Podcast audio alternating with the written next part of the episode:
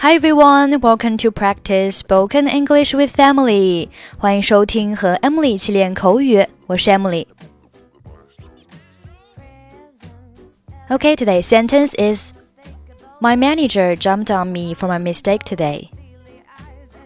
My manager jumped on me for my mistake today. My manager jumped on me for my mistake today. Jump on somebody，字面上可以理解为跳到某人的头上，它的意思是批评、责备某人。比如说，如果我迟到了，恐怕老师会责备我。I'm afraid that the teacher will jump on me if I'm late. 如果老板心情不好，他会训斥你。The boss will jump on you if he is in a bad mood.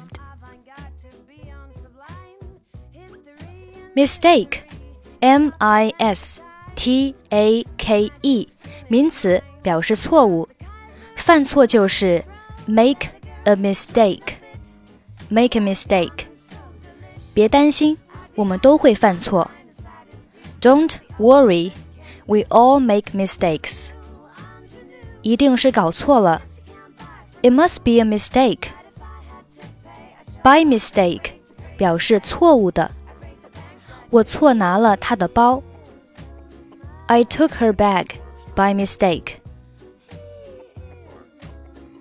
所以，My manager jumped on me for my mistake today，意思就是我做错事了，经理今天大骂了我一顿。 夏洛特，你晚饭吃了吗？Charlotte, have you had your supper? 没有，我什么也不想吃。No, I don't want to eat anything. 怎么了？你不舒服吗？Why? Don't you feel well? 我心情不太好。 I'm down in spirits. 发生了什么事？What's up?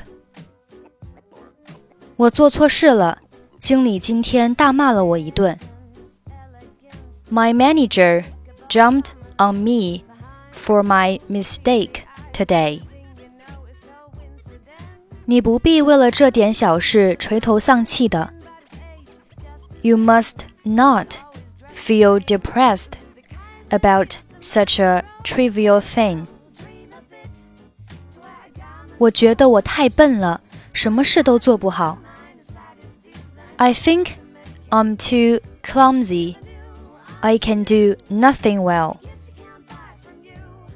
振作一点，不要让我失望。我们都会犯错，这就是生活。Cheer up. Don't let me down. We all make mistakes, and that is life. Charlotte, have you had your supper? No, I don't want to eat anything. Why? Don't you feel well? I'm down in spirits. What's up? My manager jumped on me for my mistake today. You must not feel depressed about such a trivial thing. I think I'm too clumsy. I can do nothing well. Cheer up. Don't let me down. We all make mistakes, and that is life. Okay, that's it for today. 获取节目完整文本，欢迎关注微信公众号“英语主播 Emily”。I'm Emily. I'll see you next time. Bye bye.